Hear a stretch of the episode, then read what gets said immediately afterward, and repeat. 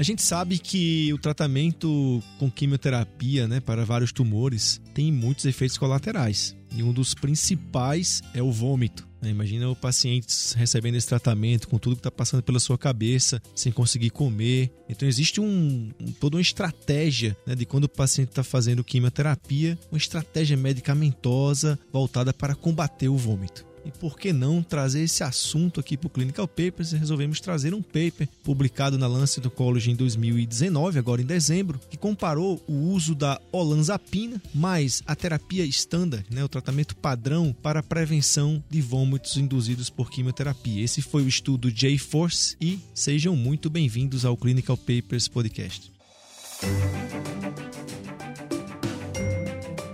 Os melhores papers publicados, interpretados a fundo por um time de especialistas em oncologia. Seja muito bem-vindo a mais um episódio do Clinical Papers Podcast.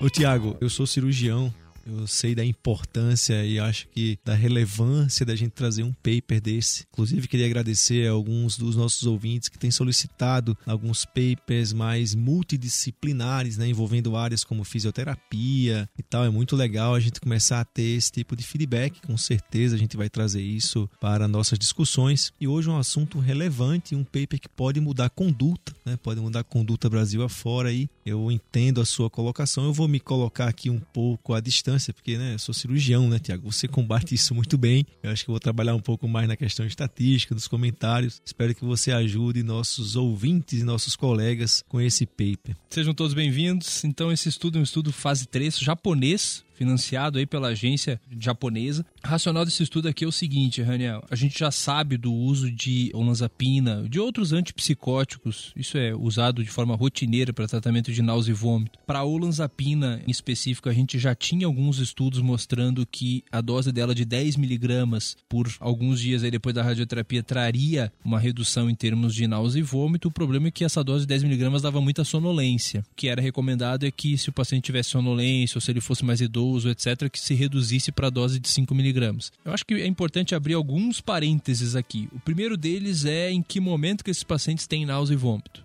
Basicamente, eu diria que esses pacientes podem ter náusea ou vômito em três momentos em quem está fazendo quimioterapia. O primeiro deles, pasmem, é antes de ter feito a quimioterapia. Existe o que a gente chama de náusea e vômito premonitório. É o paciente que está indo para o centro receber a quimioterapia e começa a ficar nauseado. Tem um paciente meu que me falava, ó, eu lembro da salinha, da cara da enfermeira, da poltrona e eu fico nauseado. Isso é uma forma de ansiedade, digamos assim, que se trata inclusive com um ansiolítico. Existe o que a gente chama de náusea e vômito imediato, nas primeiras 24 horas depois da quimioterapia. E existe o que a gente chama de náusea e vômito tardio, que é o que muitos pacientes citam, que é o fato, ah, eu fiz a quimioterapia hoje, fiquei muito bem hoje, dois, três dias depois eu comecei a ficar nauseado, vomitei, etc. Isso é extremamente comum, náusea e vômito tardio, que acontece aí depois de 24 horas, entre o segundo e o quarto, segundo e quinto dia depois da quimioterapia. Tiago, a gente está falando de náusea e vômito causado por estímulo central, tal. Não tem nada a ver com dano à mucosa ou tem alguma coisa a ver com isso? A gente vai ver que boa parte desses remédios que a gente usa aqui, eles têm ação basicamente central. É óbvio que é, o dano à mucosa libera uma série de substâncias. A gente usa corticoide, já antecipando ele, a gente usa dexametasona para prevenção de náusea e vômito. Isso é por causa de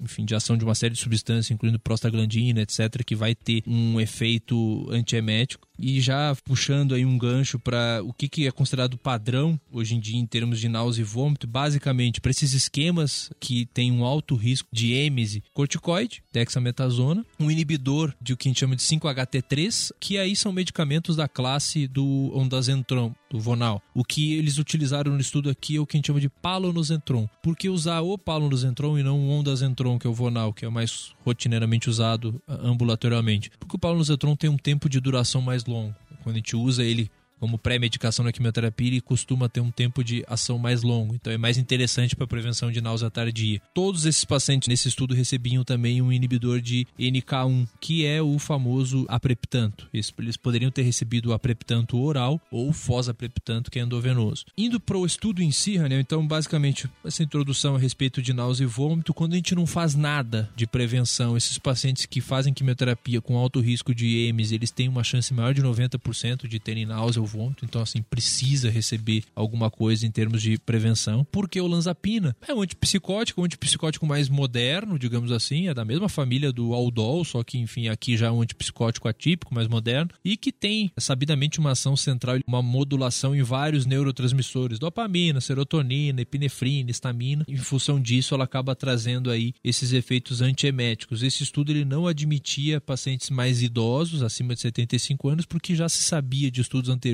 que a gente aumentava o risco de queda desses pacientes. Dá mais sonolência no idoso, aumenta o risco de queda. Então, não entrava pacientes idosos. Esse é um estudo fase 3, randomizado, cego, ou seja, esses pacientes não saberiam se eles estavam sendo randomizados para o grupo olanzapina ou para o grupo placebo. Nos dois braços eles receberiam então dexametasona, um inibidor de 5-HT3, que é o palnosentron, um inibidor de NK1, que poderia ser o apreptanto ou o fosapreptanto, e aí eles receberiam placebo ou olanzapina, ou seja, seria é uma comparação de tratamento triplo versus tratamento quádruplo. A gente já tinha então esse dado da olanzapina como sendo uh, benéfico em termos de prevenção de náusea e vômito com a dose de 10mg, mas a gente tinha o problema da sonolência. É isso, Tiago. Além dessa questão, quem escreveu o paper fez a sua cartilhazinha, né? Tem um however, therefore, bem legalzinho.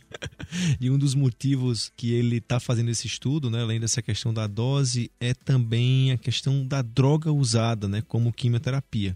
Nesse estudo aqui, ele está analisando apenas pacientes que fizeram quimioterapias, esquemas baseados em platina. Né? Isso é uma coisa interessante. Tem alguns estudos com a mesma droga que usaram antraciclina e tal, que tem, ele compara os resultados, mas esse paper de A-Force é só pacientes que fizeram esquemas que usaram cisplatina. Então, os critérios de inclusão foram pacientes com idade entre 20 e 75 anos, eu creio que é até 75 anos, porque pacientes mais idosos certamente tem essa questão da sonolência, alteração sensorial, que eles foram excluídos, ou pacientes que tenham feito algum uso dessas drogas que você citou dentro das 48 horas antes do registro no estudo. Né? Eu vi que houve uma preocupação do autor com eventos que envolvem sangramento, tanto que dos critérios de exclusão, além de pacientes acima de 76 anos, angina instável, infarto, hemorragia gastrointestinal, infarto cerebral, né? são questões que têm a ver com sangramento ou questões neurológicas, que são algum distúrbio de convulsão ou a ascite que precisa de alguma punção, imagino que isso tem impacto em coagulação. É isso, Tiago? É, e tem a questão da própria náusea e vômito, né? Eu imagino que essa também tenha sido uma preocupação dos autores, porque no momento, no momento que eu começo a colocar pacientes que têm ascite, que têm suboclusão intestinal, eu crio um viés de confusão grande em relação a essa questão de, de náusea e vômito, né? É muito interessante o que você falou. Na verdade, esses estudos com drogas novas para prevenção de náusea e vômito, isso também aconteceu com a Preptanto há relativamente pouco tempo atrás. Inicialmente, eles usam esse modelo dos esquemas altamente emetogênicos, que gente chama, que é principalmente AC, doxorubicina com ciclo fosfamida para câncer de mama, e cisplatina com doses mais elevadas. Aqui, esses pacientes que deveriam ter recebido a partir de 50 miligramas né, de, de cisplatina por, por metro quadrado. Clinical Papers Podcast. Então, o, endpoint primário foi a proporção de pacientes que tiveram uma resposta completa dentro dessa fase tardia, que você falou muito bem, Tiago, entre 24 e 120 horas do início do tratamento, quer dizer, não tiveram episódios de vômito ou necessitaram de medicações adicionais antieméticas, isso é importante ser dito. Né? E os endpoints secundários foram a proporção de pacientes que tiveram uma resposta é, completa nessa fase aguda, entre 0 e 24 horas, do início da cisplatina, ou na fase total, né, de 0 a 120 horas, ele separou bem isso, ele separou a fase inicial aguda de 0 a 24, entre 24 e 120 a fase tardia, a fase total que é de 0 a 120, dessa resposta completa, né, que é definida como não vomitar ou não receber terapia dentro desses períodos. É interessante isso que você falou, né? o que, que eles adotaram. Isso é, é um critério, enfim, que os autores criaram aí para chamar o desfecho primário, que é não ter vomitado e não ter precisado usar um remédio de resgate para náusea. Esse é o desfecho primário. É, ou seja, o paciente pode ter ficado nauseado, ele só não pode ter tomado remédio de resgate. É interessante esse, essa informação, porque assim, a gente está falando de uma população relativamente homogênea, porque é um estudo japonês, com centros todos japoneses. Eu não sei se a tolerância, digamos assim, de um paciente japonês para tomar um remédio para enjoo, se ela vai ser muito diferente, por exemplo, que um paciente de outros centros, um americano, um europeu, um latino, enfim, abriria esse, esse parêntese aí. Do ponto de vista estatístico, é um é estudo bastante clean, é um estudo que é unicaudado, ou seja, ele foi desenhado para mostrar a superioridade do olanzapina versus placebo, imaginando aí que a olanzapina não poderia induzir mais náusea e vômito do que prevenir. Então não é um estudo bicaudado, é um estudo unicaudado. Por ser unicaudado, ele divide aí o alfa, então o alfa é 2.5. Ele foi desenhado para demonstrar um ganho de 10% em termos de resposta completa, de 65 para 75 no grupo olanzapina. Com um poder de 80%, ele precisou aí de 690 pacientes para demonstrar esse benefício. É, eles randomizaram então 350 pacientes para cada braço, praticamente, né? Após algumas exclusões ali pequenas, mas um estudo bem desenhadinho, com 700 pacientes randomizados. Só reforçando essa questão do erro alfa, o que ele está fazendo é um estudo unicaudado, ele não considera, em hipótese alguma, que a olanzapina é pode causar alguma êmese, então é, tem um ponto negativo no estudo, então ele só olha para um lado, né? Ele sempre está olhando para o lado positivo do estudo e com isso o P ele usou a metade do valor do P, que é 2,5%, isso é interessante, né? Seria injusto ele, por exemplo, usar um, unicaudado com P de 0,5%. Né? Estaria tirando vantagem da estatística, né, Tiago? E é. a gente vai para os resultados. Eu começaria o resultado, Raniel, falando dessa tabela 1. Eu gosto de ver nesses estudos de medicações para EMS e eles até selecionam uma população mais homogênea em termos da quimioterapia, mas eu gosto de ver a população em termos da doença, porque aqui a gente poderia incluir pacientes com vários tumores primários. O que, que me chamou atenção? Tinha uma parcela grande, 50% dos pacientes que tinham câncer de pulmão. Achei interessante porque hoje em dia, principalmente para doença metastática, que é o cenário desse estudo, a gente considera muito mais fazer quimioterapia à base de carboplatina do que cisplatina para câncer de pulmão, mas enfim, tem uma parcela grande de pacientes aí que fizeram cisplatina para câncer de pulmão. E uma preocupação mesmo do ponto de vista metodológico é que a gente tinha 20% dos pacientes com câncer de esôfago nesse estudo. Não só isso, cabeça e pescoço, uns 10%. Mais é, 10% cabeça e pescoço e uns 20% de esôfago. E você tem aí nesse estudo mais ou menos uns 20% dos pacientes que fizeram radioterapia concomitante. Qual que é a dificuldade aqui? A dificuldade aqui, na verdade, é que você está testando uma medicação para prevenção de náusea e êmese após a quimioterapia e esses pacientes eles podem se seguir fazendo radioterapia ao longo de quatro, cinco semanas depois. E isso estaria descoberto por essa medicação. Se a gente fala, por exemplo, de radioterapia em esôfago, estômago, como tinha alguns pacientes que entraram no estudo, a gente pode estar falando de um tratamento que a radioterapia induz muita náusea. E isso poderia mascarar algum resultado do estudo. Então, por mais que essas variáveis elas tenham sido pareadas, a porcentagem de paciente que fez rádio, que tinha um tumor de esôfago, de cabeça e pescoço, isso gera um certo viés aí para esse estudo, né? É, fora a questão que todo mundo japonês, né? todo mundo japonês que provavelmente consegue, vamos não reclamar tanto, né? Isso é cultural. É, né, você sabe japonês. que para dor isso é muito é muito descrito na literatura. O limiar de dor de um paciente oriental ele é muito mais alto que um limiar de dor de um paciente ocidental. Eu desconheço se existe esse dado aí até espero que algum dos nossos ouvintes é, já esteja nesse momento procurando no, no, no PubMed, mas eu desconheço esse dado em relação a náusea e vômito. Para dor esse dado existe, assim, o limiar é muito mais alto deles. Eles toleram muito mais. Aqui no mundo ocidental eu diria que o homem tolera muito menos que a mulher mulher qualquer coisa em termos de toxicidade, dor, etc. Mas dá dúvida se eu consigo transpor esse resultado do mundo oriental para cá, para o ocidente tão facilmente. É.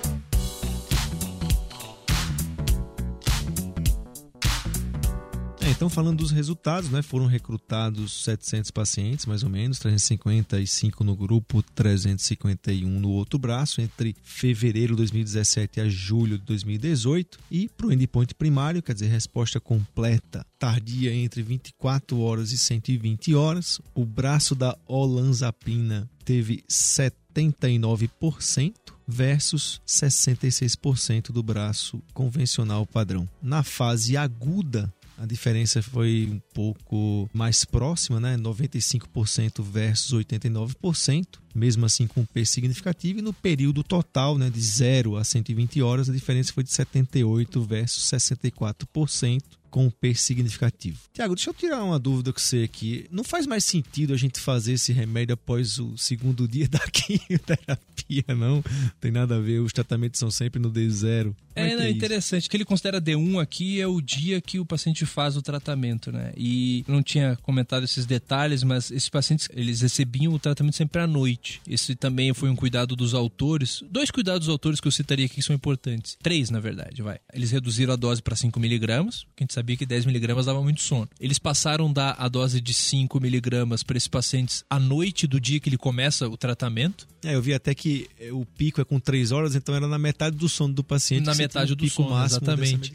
Porque tem essa questão, esse risco de sonolência, enfim. Então eles, eles davam à noite, até porque existe um dado na literatura mostrando que o paciente que dorme mal ele nauseia mais. Então, ele até cita no artigo aqui que um paciente que consegue ter mais de 7 horas de sono, ele vai ter menos náusea por quimioterapia. E um terceiro cuidado que é interessante, esses pacientes eles faziam a quimioterapia e eles eram internados. Porque as pessoas podem pensar, putz, mas é muito subjetivo, o cara tá na casa dele, enfim, dependendo da rotina de vida do paciente, ele vai reclamar menos ou mais, ele vai ver, sei lá, se ele vai marcar no tablet ali se o cara tá trabalhando. Esses pacientes, eles eram internados, eles faziam quimioterapia e eles citam no artigo, eles, eles eram internados e eram acompanhados de perto essa questão de relato dos desfechos. As primeiras 24 horas, ele mostra num gráfico aqui essa questão de, de resposta completa de náusea e vômito, as curvas são bem sobreponíveis nas primeiras 24 horas, porque o que está agindo aqui nas primeiras 24 horas, principalmente é o palosentron que o paciente tomou antes da quimioterapia. E conforme vai caindo o nível sérico, digamos assim, desse, desse paulonosentron, vai começando a ter mais impacto essas outras medicações, o apreptanto e a própria olanzapina que ele vai tomar ao término do D1 até a noite do, do D4. A olanzapina associada ao apreptanto que ele vai tomar, se for oral, ele vai tomar depois de dois dias também, fez com que essas curvas elas se abrissem aí nessa fase tardia. Um estudo considerado positivo para o seu endpoint primário, né, que foi essa taxa de resposta completa. É, tem um dado que não está aqui explícito, mas tem um parágrafo que eu até grifei aqui que eu achei muito legal, que é o grau de satisfação dos pacientes, né? Isso a gente tem que considerar, né? O paciente está fazendo aquele tratamento, tem que ouvi-lo. Né? E ele colocou aqui como muito satisfeito ou satisfeito foi muito maior né, o grau de satisfação no no braço que fez olanzapina. Não fui ver detalhes, apenas é uma coisa para a gente considerar. Em relação à questão efeito colateral, existe uma certa preocupação, obviamente, em relação à questão sonolência. A sonolência grau 3, ela foi zero no grupo placebo e teve um paciente só no grupo olanzapina com essa dose. Sonolência grau 2, 4% em ambos os braços, índice relativamente baixo. A sonolência grau 1, 39% no grupo olanzapina, 29% no grupo placebo. Então, o risco de sonolência excessiva que a gente via com 10mg, aqui uma sonolência sonolência significativa, que seria pelo menos o grau 2 ali, foi extremamente baixo nos dois braços. Então, e outros efeitos, efeitos colaterais como constipação, que a gente acaba vendo até pelo próprio uso do apreptanto, também 5% em ambos os braços. Então, foi um tratamento que foi bastante bem tolerado, na verdade. Né? É, tolerado e também assim, o que eu vi é que o efeito maior realmente pareceu o que aconteceu entre o segundo e o quarto dia. Acho que a náusea é isso, né, Tiago? Tem um pico nesse segundo, quarto dia e o primeiro e o quinto dia fica ali um pouco melhor. Talvez exatamente nesse, nessa agudização, né, nessa parte em que a náusea realmente chega para valer. Parece que essa droga teve mais efeito, um estudo considerado positivo. Bem interessante. Você tem trazido isso para sua prática clínica? Como é que é isso, Tiago? Eu, eu, é... eu, fiquei muito feliz quando vi esse estudo uh, sendo publicado no Lunch Reunião, porque assim, eu confesso que o que eu fazia e eu conversando com outros colegas, uh, eu via a mesma opinião deles, eu, eu já usava uh, o lanzapina em alguns pacientes, só que eu roubava. eu sabia essa questão da dose de 10 miligramas era uma coisa que incomodava. Eu usava à noite, mas ainda assim o paciente chegava a grog no dia seguinte. É uma dose que, enfim, realmente induz muita sonolência com essa questão do decorrer dos dias. Eu não estava prevendo o resultado desse estudo, mas o que a gente fazia era reduzir a dose. Só que a gente reduzia a dose sabendo que dava menos sonolência, mas a gente tinha essa certeza, digamos assim, de que eu estava tendo o mesmo benefício em termos de resposta completa de náusea. Esse estudo me deixa muito mais tranquilo para eu seguir adotando essa, essa prática. Tem um outro porém que não entra, que esse estudo não entra nesse mérito, é que hoje em dia uma outra alternativa que a gente tem para prevenção de enjoo, é uma droga chamada NEPA, que é uma combinação, na verdade, de uh, netopeptanto com palonosetron oral em comprimido. Enfim, tem alguns estudos aí positivos para prevenção de náusea nessa população. Então, assim, não é a população desse estudo, enfim, esse estudo, esses pacientes recebiam palonosetron e apreptanto, não o NEPA, mas acho que chega no momento muito feliz essa possibilidade de usar a lanzapina e com certeza acho que é mais, um, mais uma arma que a gente passa a ter nesses pacientes que fazem quimioterapia com alto risco de EMS. Lembrando, esse estudo foi apenas para a população que recebia cisplatina e a gente não tem esse dado com 5mg no estudo fase 3, por exemplo, para pacientes que recebem AC para câncer de mama. Né? É, isso foi considerado até uma das limitações do estudo, mas um estudo redondinho, né? Um estudo. Japonês, que... né? Estudo japonês, é, preto japonês, no branco, correto, linear, prático. Bem interessante para análise de uma droga. Pessoal, eu espero que vocês tenham gostado. Eu, como cirurgião, aprendi né? Eu sempre falei que eu aprendo mais do que qualquer coisa nesses podcasts. Tiago hoje brilhou, né, Tiago? Espetacular. Eu espero que vocês tenham gostado. Fazer uma enquete então, vamos ver os nossos ouvintes quem faz isso, quem usa o Lanzapina, dá um comentário lá, ver se é isso mesmo. Às vezes é uma falsa impressão nossa. Lembrar que isso era um estudo japonês, né? Aqui a gente sempre vê estudos comparando populações orientais com ocidentais. De repente aqui tem uma questão cultural que né, deixa essa, essa, toda essa história meio turva. Faz o seu comentário aí, faz seu comentário nas redes sociais, no Instagram. Eu espero que vocês tenham gostado. É um paper diferente, né? Falando um pouco sobre aquilo que está no entorno da oncologia. E nos encontramos semana que vem. Um grande abraço e até lá!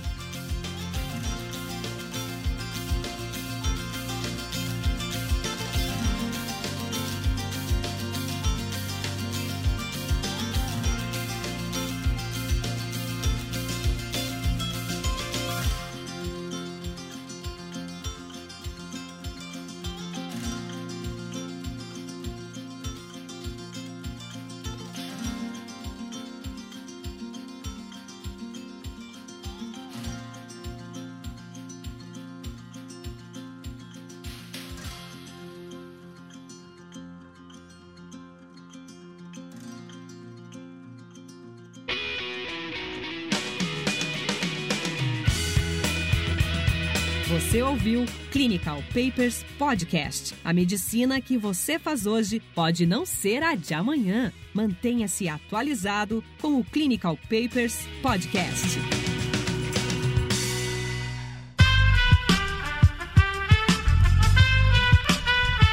Este podcast foi editado por Aerolitos Edição Inteligente.